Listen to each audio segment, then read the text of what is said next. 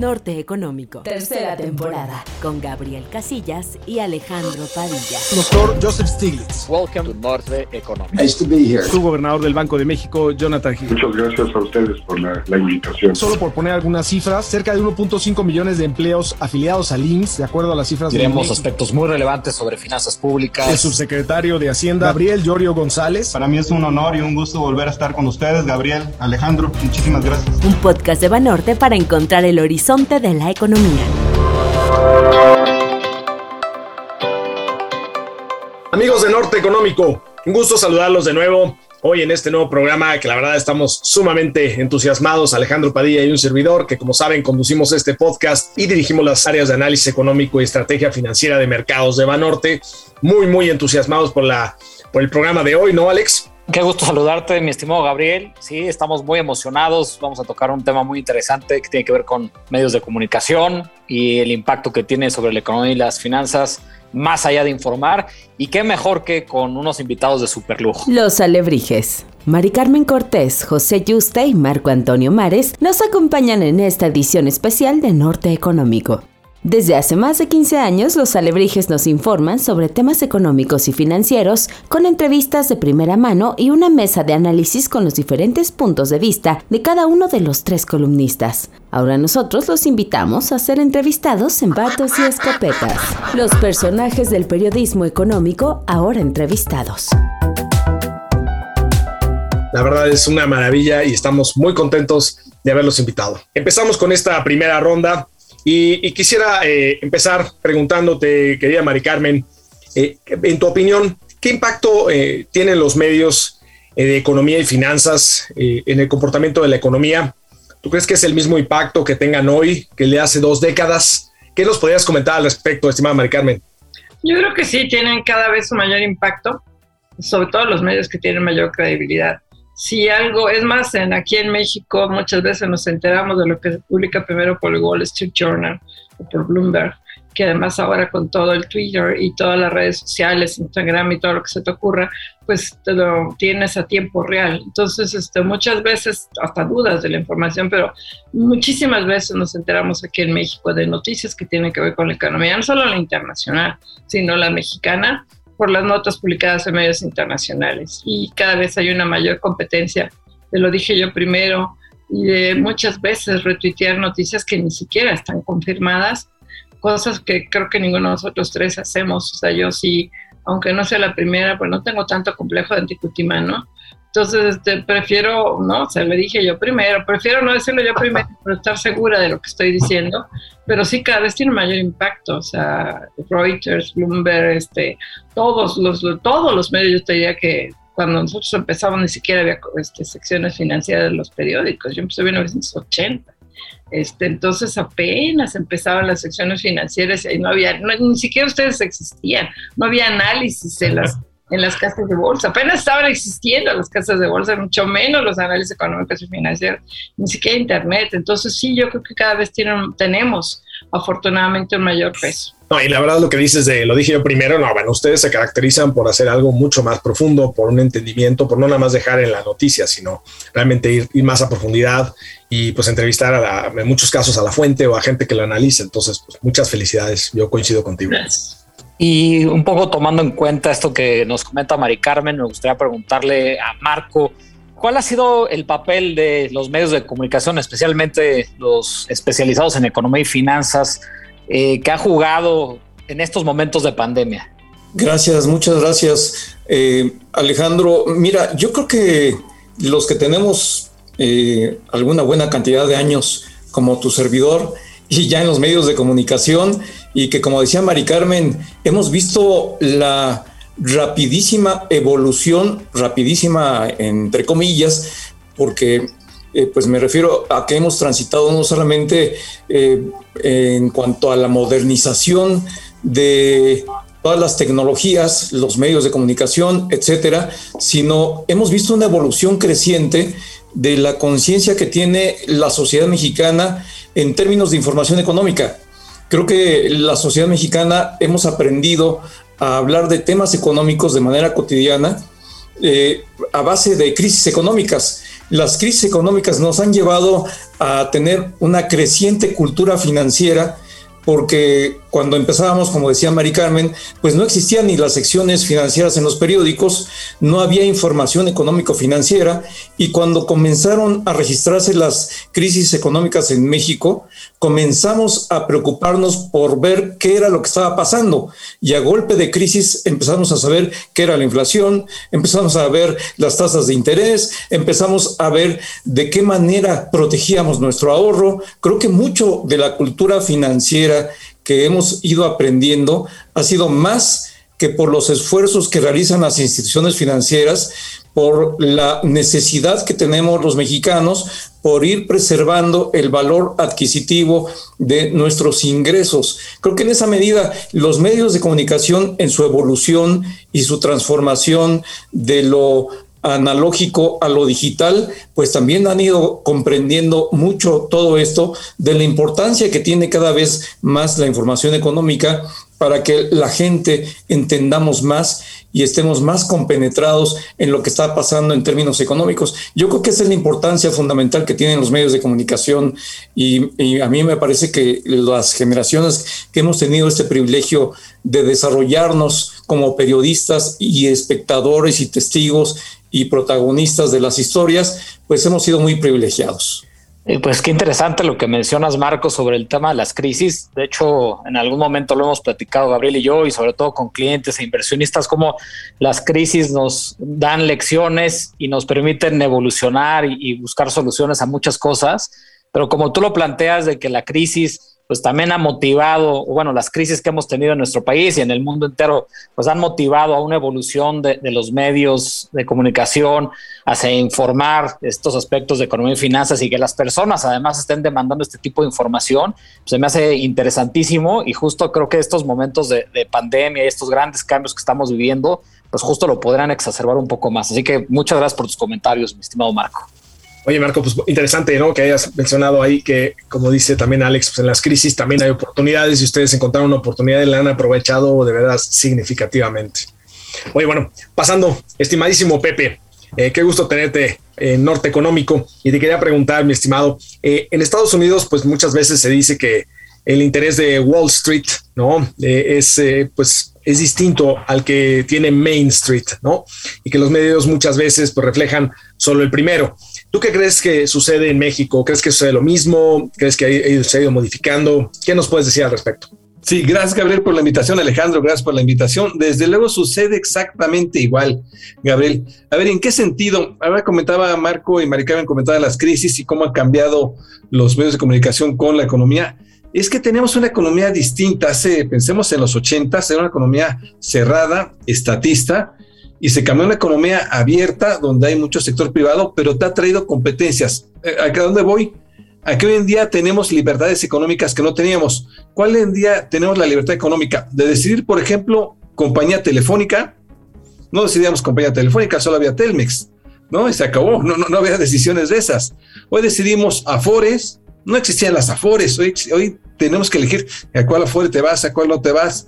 Vaya, ese tipo de decisiones económicas que se fueron dando poco a poco, vaya, no, no, existían incluso en el tema de, de, grandes competencias de bancos, no existía tampoco, ni de servicios, ni de, por ejemplo, créditos hipotecarios que hoy sí vemos. Todas esas decisiones, nosotros en los medios de comunicación, desde luego, las vamos viendo. Una nueva decisión, por ejemplo, de libertad económica que va a venir, que tienes que decidir, va a ser, por ejemplo, eh, este, finanzas en Internet. Claramente todo se está yendo hacia allá y vas a tener que decir, entonces los medios nos hemos estado adecuando y cambiando hacia allá. Y tenemos que, ver este, qué es lo que están pensando las personas y, en sus decisiones de vida cotidianas, qué es lo que van a elegir. Creo que a eso, a eso este, desde luego nos, nos referimos, donde sí, nosotros podemos ir a la Bolsa Mexicana de Valores eh, o, Viva, tiene tanto en el índice, ya tuvo un récord, sí, pero esto cómo se traduce que realmente a las personas les va a ir mejor o les va a ir peor. Creo que ahí los medios tenemos un, un gran eh, debate que hacer y una gran responsabilidad, porque obviamente es lo que le interesa mucho a las personas. Muy bien, Pepe, pues a través de los años creo que ustedes han sido vivo ejemplo de uno, de que entienden los temas bien, ¿no? A profundidad, que son rigurosos y además que lo saben explicar también para, para el público y para ponerlo en, en esas palabras. Entonces, la verdad es que muchas felicidades por eso también. Gracias. Gabriel, y al parecer, pues el hilo de esta conversación se ha ido hacia el tema de, la evolución de los medios de comunicación. Creo que ha estado muy interesante la plática hasta el momento. Y, recuerdo que al inicio Mari Carmen hablaba un poco de Twitter, de, otras redes sociales. Y si eso lo unimos con temas de libertades, como lo, lo platicó Pepe, ¿no? Sobre todo libertades económicas, avance tecnológico que también ya, ya ha salido aquí a la conversación, inclusive de cambios generacionales, pues creo que esto nos lleva a una reflexión sobre el rol que tienen pues también las redes sociales, ¿no? Y aquí me gustaría preguntarte a ti, Mari Carmen, sobre todo porque lo mencionaste al principio, pues tú consideras que las redes sociales pues, han concentrado más la fuerza de los medios o, o lo, la han diluido o han ayudado a transformarse. ¿Cómo, percibes tú este, este surgimiento tan importante de, redes sociales y cómo ha contribuido a la evolución que tanto hemos mencionado? Creo que la están complementando. Yo creo que a lo mejor los medios impresos, ya muchos de nosotros no leemos periódicos impresos, pero no dejamos de leerlos, o sea, de verlos en su versión digital.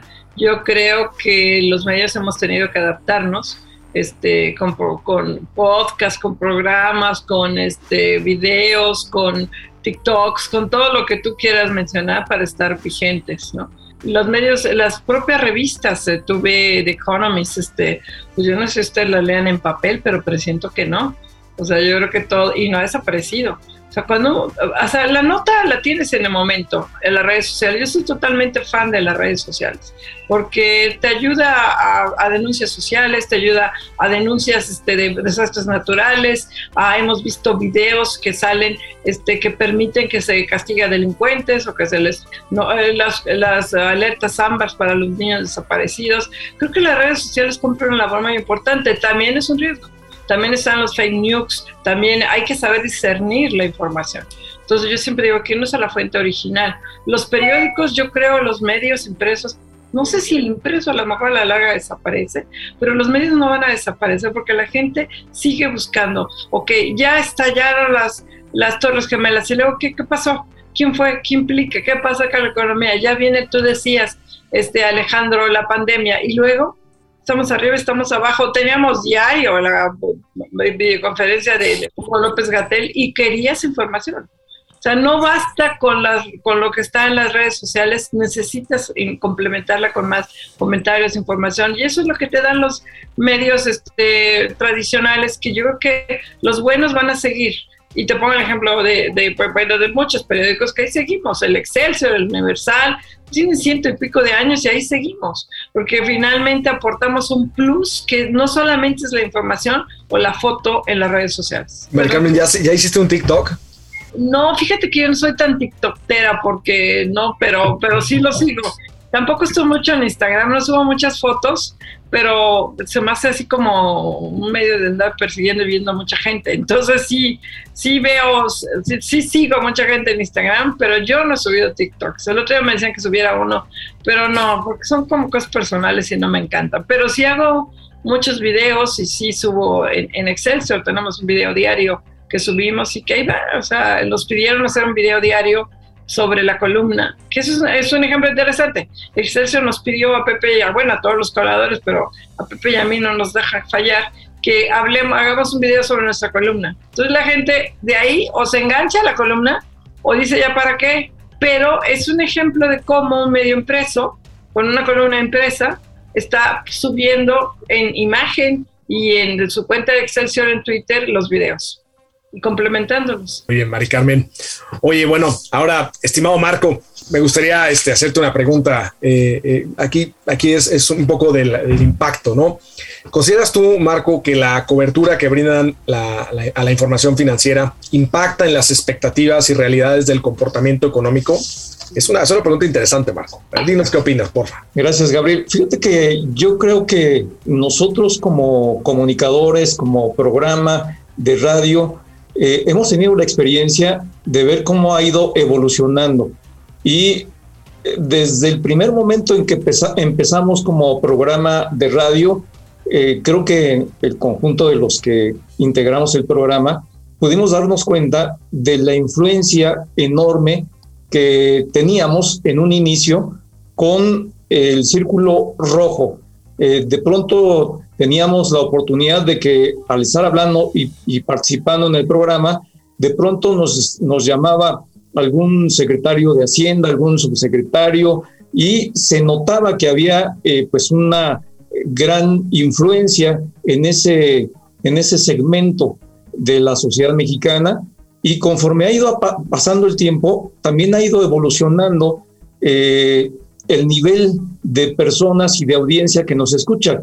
Eh, eh, de ahí pasamos a, que ya nos hablaban por teléfono cuando era mayoritaria la comunicación vía telefónica, la gente de a pie, la gente de los taxistas, la gente de las amas de casa, que ya nos empezaban a escuchar. Es decir, en un principio sí era como muy especializado y muy eh, segmentada la audiencia que nos escuchaba y poco a poco fue eh, avanzando. Afortunadamente a nosotros nos tocó también eh, pues prácticamente comenzar previamente a la crisis bancaria y el tema del FOBAPROA nos puso en el caldero, nos puso en el foco de atención de eh, quienes toman las decisiones, pero también de la gente que estaba muy preocupada por lo que estaba ocurriendo con la crisis bancaria. Entonces, poco a poco fue evolucionando y hemos ido viendo cómo eh, se transforma la audiencia, se convierte cada vez más amplia. Como programa nos hemos mantenido como programa especializado, no hemos transitado como otros programas que empiezan como programas económicos, financieros y luego ya se convierten en programas políticos.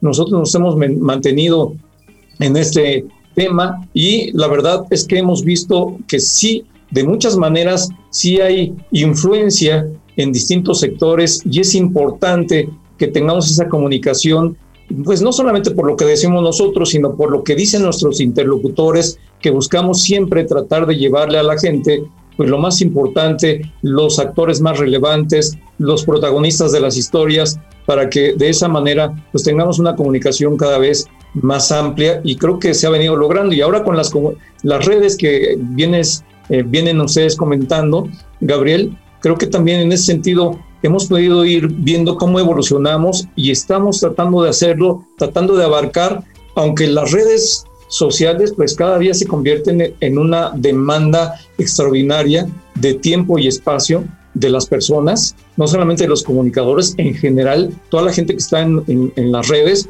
pues eh, están tratando de ganar espacios en estos medios de comunicación y pues obviamente, eh, aunque son complementarios, sí de alguna forma también son una especie de competencia para los medios de comunicación y un incentivo para eh, tratar de buscar nuevas herramientas, nuevos mecanismos, consolidarnos como pues una vía de información precisa, clara, contundente que llegue a las audiencias. Y vaya que lo ha logrado Marco. Muchas gracias.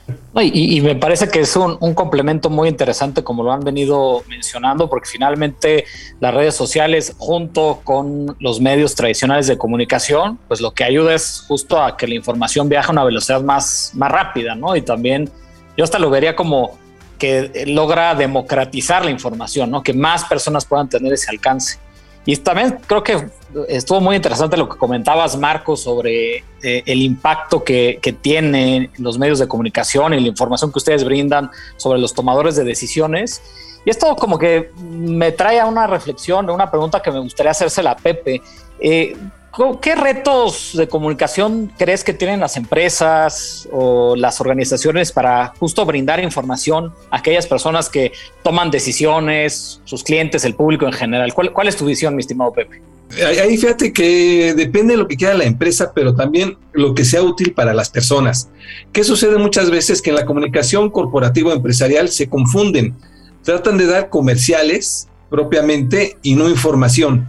Entonces, ¿cómo, realmente dar a conocer quizá un producto, pero a la vez dar una información útil? ese, es un tema, ese es un tema complicado. Por ejemplo, ustedes en este momento están haciendo una labor interesantísima que es distinto a hacer un podcast que realmente ayude, que realmente proporcione información general de interés, de interés público, eh, pero a la vez, bueno, parte, parte de un corporativo, parte de un banco, en fin. Esto yo creo que es a donde tienen que ir, que tienen que empezar a migrar los que son las corporaciones. ¿Qué sucede? Contratan una agencia de relaciones públicas, dan a conocer la suerte comercial.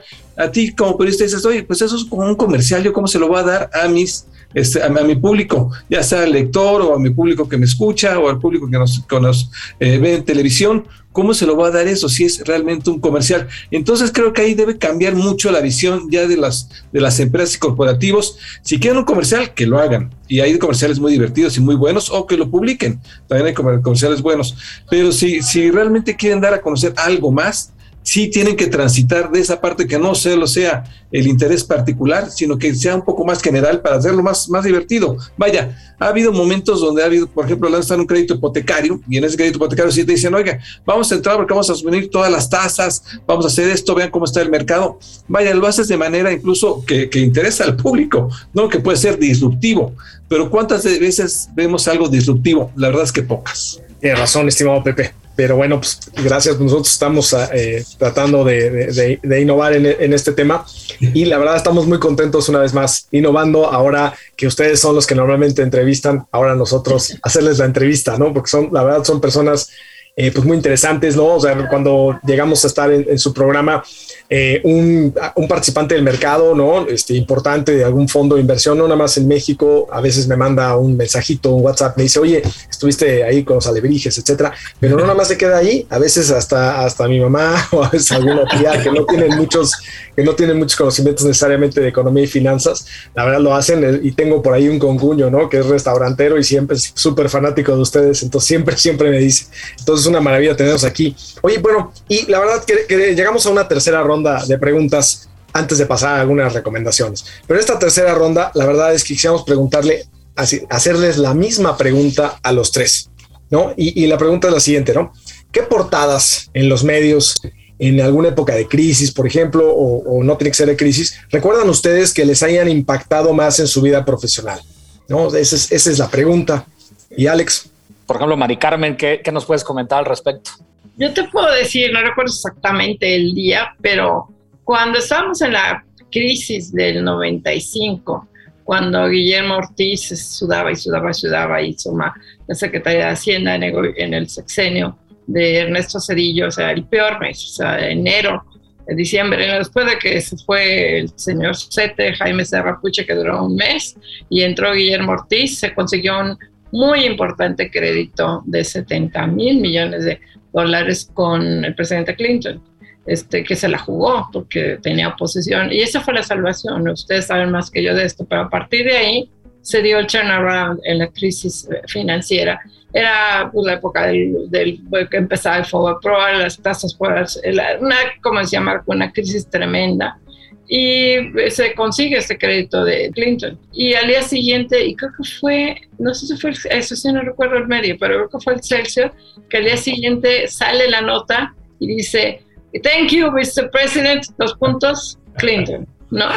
Y sí, o sea, era gracias, señor presidente Clinton, se la jugó. a mí me encantó esa, esa manera, se me acuerdo mucho porque efectivamente era thank you, Mr. President, gracias, Clinton, nos, nos salvó la vida. Y a partir de ahí, pues ya después de ello se lo olvidaba el 95, porque como decía una tan de caída en el PIB, este, pues no se lo olvidaba. Menos caída que la que tuvimos en 2020, ustedes lo saben mejor que yo. Pero esa a mí me encantó. Injusto para el gobierno mexicano, pero muy justo para el gobierno de Estados Unidos. No, y definitivamente fue un hito en aquel momento de la crisis de 94-95. Muchas gracias por compartirlo. Y Marco, ¿tú, tú qué nos puedes compartir al respecto? Pues fíjate que eh, en, en, este espacio de tiempo que hemos podido estar en los medios de comunicación y que hemos podido atestiguar tantos cambios, la verdad es que hay muchísimos ejemplos, pero yo creo que a mí el que más me sorprendió fue eh, el de la estatización de la banca, que eh, pues ese día pues prácticamente nadie esperaba lo que iba a ocurrir. Yo estaba como reportero de la fuente presidencial y ese, ese día, pues obviamente nadie, nadie pensaba exactamente qué era lo que estaba pasando ni qué era lo que iba a ocurrir. Eh, y, bueno, pues eh, allí en, la, en, Los Pinos, pues obviamente los reporteros siempre eh, nos reunían para ir a ver el saludo del presidente en la, escalinata ahí de, de Los Pinos Y en ese momento, pues eh, algunos de nosotros eh, nos acercamos con el entonces director de comunicación social y tuvimos previamente el mensaje presidencial. Y por suerte, pues ahí, ahí otro compañero y yo nos enteramos de lo que iba a decir, pues por lo menos una hora después el presidente de la República y al día siguiente pues fue la nota principal, la de la estatización de la banca y, y, todo lo que ocurrió en ese momento, para mí fue un cambio verdaderamente demoledor para el país. Eh, pues obviamente veníamos de una etapa en donde todo era, como recordaba Pepe hace un momento, pues era una, una, una economía cerrada, una economía que había estado eh, buscando llevar adelante eh, la apertura comercial, eh, subirse al Acuerdo General de Aranceles Aduaneros y Comercio, que después devino en la Organización Mundial de, Comercio, y obviamente un cambio tan radical como ese, lo que implicaba con ese anuncio, el de pues ya nos saquearon, no nos volverán a saquear y estatizar a, los bancos el último día de su gobierno, para mí fue verdaderamente impactante. Yo creo que eso fue algo que a mí como periodista, como reportero, pues es una de las cosas que más me, me impactó en, en su momento. Qué fuerte, Marco, haber tenido esa noticia antes, ¿no? ¿qué, qué onda, qué hago, no? Este... Sacó su dinero Marco, no te lo dice. Fue cuando cambió mi rumbo. Sin redes sociales, sin redes sociales para tuitearlo. Ahí viene la privatización. Tuvo 24 horas para sacar los capitales, Marco. No, pues muy bien. ¿Y, y tú qué nos puedes comentar, estimado Pepe? Eh, fíjate que de la crisis, eh, igual esta crisis del 94-95, bueno, pues la seguimos acuciosamente porque sí era un cambio radical y uno cree que hoy en día, bueno, es de hecho, el presidente López Obrador hoy en día es un gran comunicador, no tenemos la menor duda. Yo creo que hasta tiene genialidad en la comunicación, pero no ha sido el único. Yo creo que otro gran comunicador era Carlos Salinas. De hecho, creo que es ahí como el némesis, ¿no? De, ser seguido, en fin. Pero solo para que veamos, cuando fue el momento de, la devaluación que, le, lo consiguen a Carlos Salinas en el aeropuerto por fin una declaración, es cuando dice, ah, el error de diciembre y no dijo nada más. Fue el error de diciembre. Eso fue la editorial y que se ha quedado hasta nuestros días. Y te aseguro que Carlos Telas que está pensando en las noches cómo iba a decir eso. Solo dijo eso, el error de diciembre, y hasta la fecha se ha quedado. Otro que, y bueno, y después, dos meses después, lo logran ver. Oiga, el peso estaba cayendo, eh, lo recordaba Mari Carmen con Guillermo Ortiz tratando de salvar todo, eh, era, era, no, no, llegaba, no llegaba el dinero de la Fed, eso estaba cayendo, y lo vuelven a entrevistar. Y lo único que dice es, sin comentarios. Y otra vez, era otra, otra, otra editorial que era muy bueno para comunicar Salinas, igual que lo que es López Obrador, eran muy buenos. Y al final, cuando llega por fin el dinero de la Reserva Federal, que sí nos salva, 70 mil millones de dólares creo que fue en aquel entonces, este, los periódicos vespertinos, antes había periódicos vespertinos, los lográbamos ver a las 5 de la tarde, 6, que eran bastante buenos, ¿no? Y cuando llegó por fin esto, decían, llega la dolariza. Así que eh, la verdad es que también ha habido formas en que los periódicos sí dan un poco, sí dan editoriales claves con las cabezas o incluso pues temas humorísticos, ¿no? Como llega la dolariza. Ah, pues muchísimas gracias, estimado Pepe, y, yo creo que, eh, digo, ahorita un poco también hablando del tema, yo, me acuerdo de, de dos que me dejaron así muy impactados. Uno fue, yo nací en 1981 y, un periódico del 81 que estoy seguro que ustedes recordarán muy bien fue justo cuando decía José López Portillo en su momento, defenderé al peso como un perro, ¿no? Entonces ese, digo, ya no, me tocó obviamente verlo en, vivo, pero digo, la remembranza del año donde nací, pues me acuerdo de ese, ese fue un titular muy importante.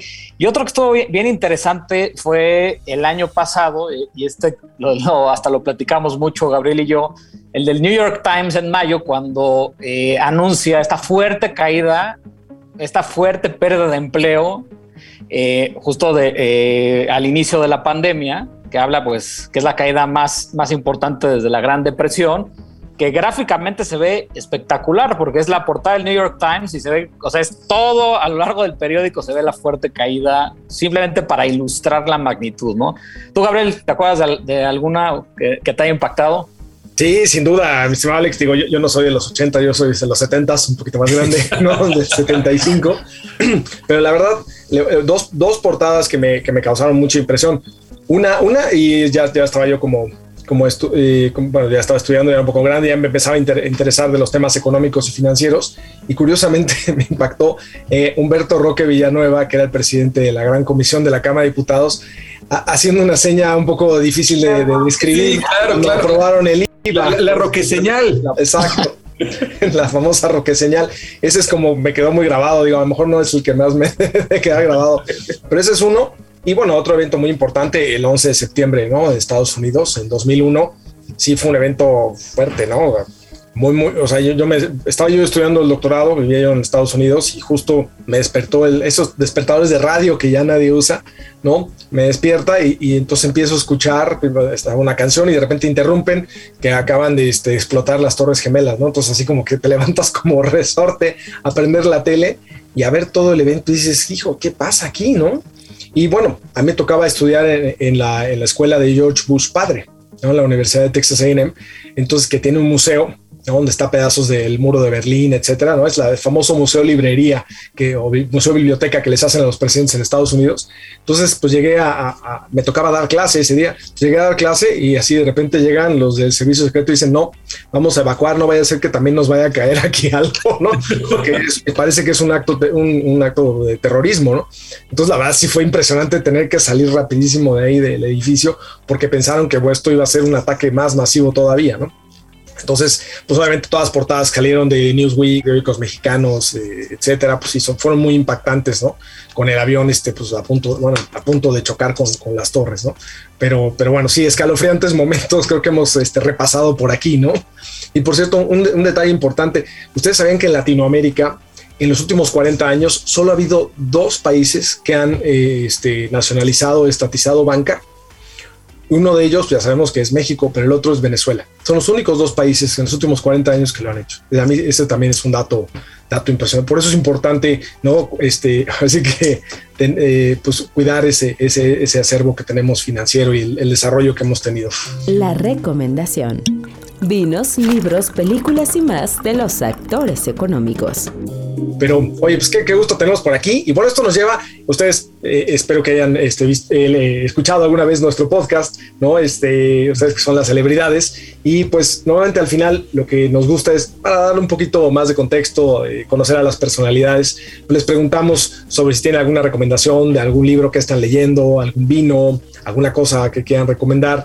Entonces, bueno, aquí Alex, no sé si quieres dirigir esto. No, pues eh, Gabriel, yo creo que lo dijiste perfectamente. Es una sección que gusta mucho a las personas que nos escuchan en Norte Económico. Así que, pues, estimado Marco, ¿qué nos puedes recomendar? ¿Qué estás leyendo? O, eh, también un vino, ambos. sí, yo creo que sería, eh, de, de, las dos recomendaciones. Alejandro, muchas gracias. Pues fíjate que eh, hay muchos libros, la verdad es que a mí me gusta leer muchísimo. Eh, tengo una tendencia más a leer sobre los temas económicos, pero en general yo eh, trato de tener variedad en la lectura y yo recomendaría a un autor mexicano que pues es muy conocido, se llama Guillermo Arriaga, y le recomiendo Salvando el Fuego. Es una historia verdaderamente desgarradora, impresionante. Él, como todo el mundo sabemos, es un eh, cineasta, un guionista muy reconocido y tiene una marcada habilidad para escribir de tal suerte que parece que estás en la película. Entonces, eh, es una historia que se entremezclan una gran cantidad de sentimientos y de fronteras que se rompen eh, y que pues nos llevan a, los extremos de la pasión, del deseo, la venganza. Y la verdad es que a mí me gusta muchísimo, me gustó mucho la manera en que escribe. Hay muchísimos otros autores que yo recomendaría, pero en primer lugar yo, yo destacaría ahorita en este momento que lean este libro de Guillermo Arriaga que me parece extraordinario. Y en cuanto a vinos, pues la verdad es que eh, a mí me encanta el vino. Yo, yo soy muy, muy fan de tomar vino este, con moderación, por supuesto, pero eh, sí, eh, para no perderse, un matarromero siempre cae muy bien. pero si ya estás degustando y estás en el momento más placentero, yo cambiaría el vino por un buen whisky y para mí, eh, pues yo siempre recomiendo el Glenfiddich en cualquiera de sus versiones, así es de que pues que lo, lo, aprovechen y lo disfruten, que degusten un buen, un buen whisky. Estimado Marco, pues sí, coincido contigo. Yo también fan del vino y el whisky también me encanta, sobre todo estos de una sola malta, como, el que mencionas, ¿no? Como el Glenfiddich. Pues qué, gusto. Y bueno, pues pasando, siguiendo con las recomendaciones, estimado Pepe, dinos qué, qué nos quieres recomendar, qué, estás leyendo, qué, te gusta tomar o a cualquier otra cosa que quieras recomendar.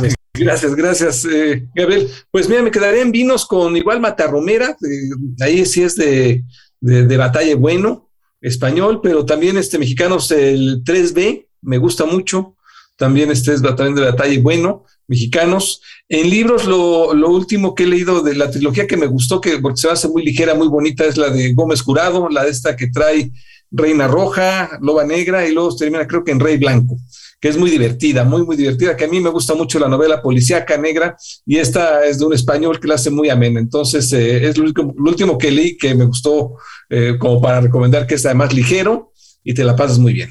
Ah, pues muchas gracias, Pepe. Y digo, son excelentes comunicadores porque nos han enganchado perfectamente con sus recomendaciones. Y yo, yo secundo muchísimo, sobre todo el Matarromera, a mí me encanta también. Y bueno, pues, Mari Carmen, ¿tú qué nos puedes recomendar de lectura de vino? Yo de vino nada, tengo más de un año y medio que por mi dieta me prohibieron totalmente beber vino, nada más para tomar tequila, whisky, este... normal. menos, al menos. O sea, ya el vino. Casual. De libros, yo a diferencia de Marco casi no leo libros de economía de política. No voy a leer el libro de López Obrador, por cierto, nomás no me interesa. Pero leo muchas novelas, eso sí me gusta mucho. Le recomiendo mucho La mamá de Frankenstein de Almudena Grandes, que me encantó.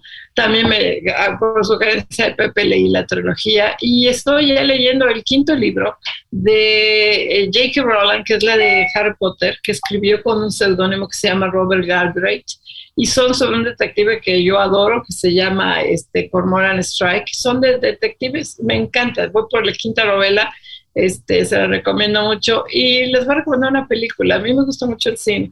Entonces, en Amazon está una, una que se, en, en no, sé, no creo que es, es Amazon, este, en Apple, ¿cómo se llama? La de Apple Play, está eh, Palmer con Timberlake, este, con Timberlake, el actor este. Justin Timberlake. Justin Timberlake, y él es Palmer, es la historia de un niño que yo creo que se le recomiendo mucho porque es un niño que le gusta vestirse de mujer, es un niño encantador, y Justin le hace de un boxeador maldito, macho, y por razones del destino se tiene que vivir con su mamá el boxeador, y ahí está el niño que es su vecino, que la mamá es drogadicta, y entonces pasa muchas horas el niño con la mamá. Y es un niño verdaderamente encantador que te explica de la manera más inocente por qué le gusta vestirse Y esto, para toda esta polémica que hay hoy día sobre la igualdad y los sexos, si dejas que un niño se vista o no de mujer, la película a mí me parece fascinante porque es este contraste entre el boxeador todo macho, todo así, y el niño encantador que dice, ¿por qué no puedo vestir mujer? ¿Por qué no? Why not? ¿Cuál es el problema? Y aquí, de verdad, yo se lo recomiendo mucho, se lo pueden ver, Palmer, es una película que a mí me, me hizo abrir los ojos. Yo soy muy adulta mayor, yo soy de los 50, ustedes aquí presumiendo de los 80 y los 70, yo soy de los 50. Y entonces para mí es muy difícil muchas veces tener una apertura en muchos temas y me obligo, o sea, me obligo a mantenerme al día y todo. Y esta película creo que a todos nos puede abrir los ojos de qué pasa en la mente de un niño desde chiquito que no quiere vestirse, que quiere vestirse de mujer. Me encantó se lo recomiendo. Muchísimas gracias, Mari Carmen. Pues muy interesante. Y sí, como decía Alex, muy buenos comunicados. Ya nos enganchamos en todo. Ya ahora ya tenemos demasiadas actividades para el fin de semana y para la semana que entra y para lo que sigue, ¿no? Este, pero bueno, y bueno, con todos los licores que nos recomendaste, Mari Carmen, pues también son muchos, ¿no? Oigan, no, pero verdaderamente qué charla tan agradable. Les agradecemos muchísimo este, estar en Norte Económico. Como luego dice Alex, aquí es su casa eh, felices de, de, haberlos tenido aquí. Seguro podríamos charlar otras, este, otra media hora, otras dos horas de estos temas, temas económicos, financieros, etcétera. Pero sí quisimos cambiarlo un poco y ir a, un tema de más reflexión sobre esta evolución de los medios de economía y finanzas. Y la verdad nos dieron una verdadera cátedra. Les agradecemos muchísimo que han estado con nosotros. Gracias, gracias Gabriel, Alejandro. Gracias. Muchísimas gracias. Bueno, pues hasta aquí Norte Económico en esta versión especial patos y escopetas, en donde pues de vez en cuando también los patos le tiran las escopetas. Qué verdadero este, honor haber contado con Mari Carmen Cortés, con Marco Antonio Mares y con Pepe Yuste, conocidos también como los alebrijes en este programa, ¿no? Un verdadero lujo, ¿no, estimado Alex? Un lujo, un episodio muy interesante y como tú bien dices, pues es una nueva versión de, Norte Económico, donde pues, lo que queremos es innovar, ser disruptivos, sobre todo que todos ustedes tengan la información más oportuna y más interesante. Así que muchas gracias. Venga, y buenísimas las recomendaciones también. Ya tenemos demasiadas actividades y cosas que probar, pero, pero bueno. Entonces, pues amigos de Norte Económico, nos vemos la semana que entra. Eh, les mando un muy fuerte abrazo. Un fuerte abrazo a todos. Norte Económico, el podcast de Banorte. Síganos en redes sociales, Twitter, arroba gfbanorte-mx y arroba análisis-fundam y Facebook como Grupo Financiero Banorte.